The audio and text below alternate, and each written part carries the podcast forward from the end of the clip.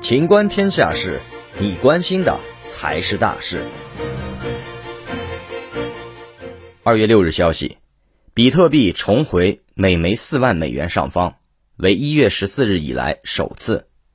事实上，自一月八日突破四万美元关口后，比特币连涨势头止步，并不断向三万美元逼近。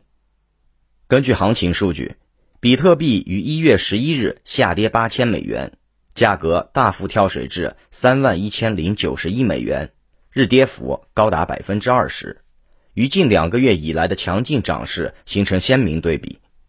至此，比特币年初至今累计上涨超一万美元，八天最高涨幅超百分之四十。按照比特币矿场托管人的说法，近期也有客户咨询加单，但是矿机厂商产量不足，拿不到大量矿机。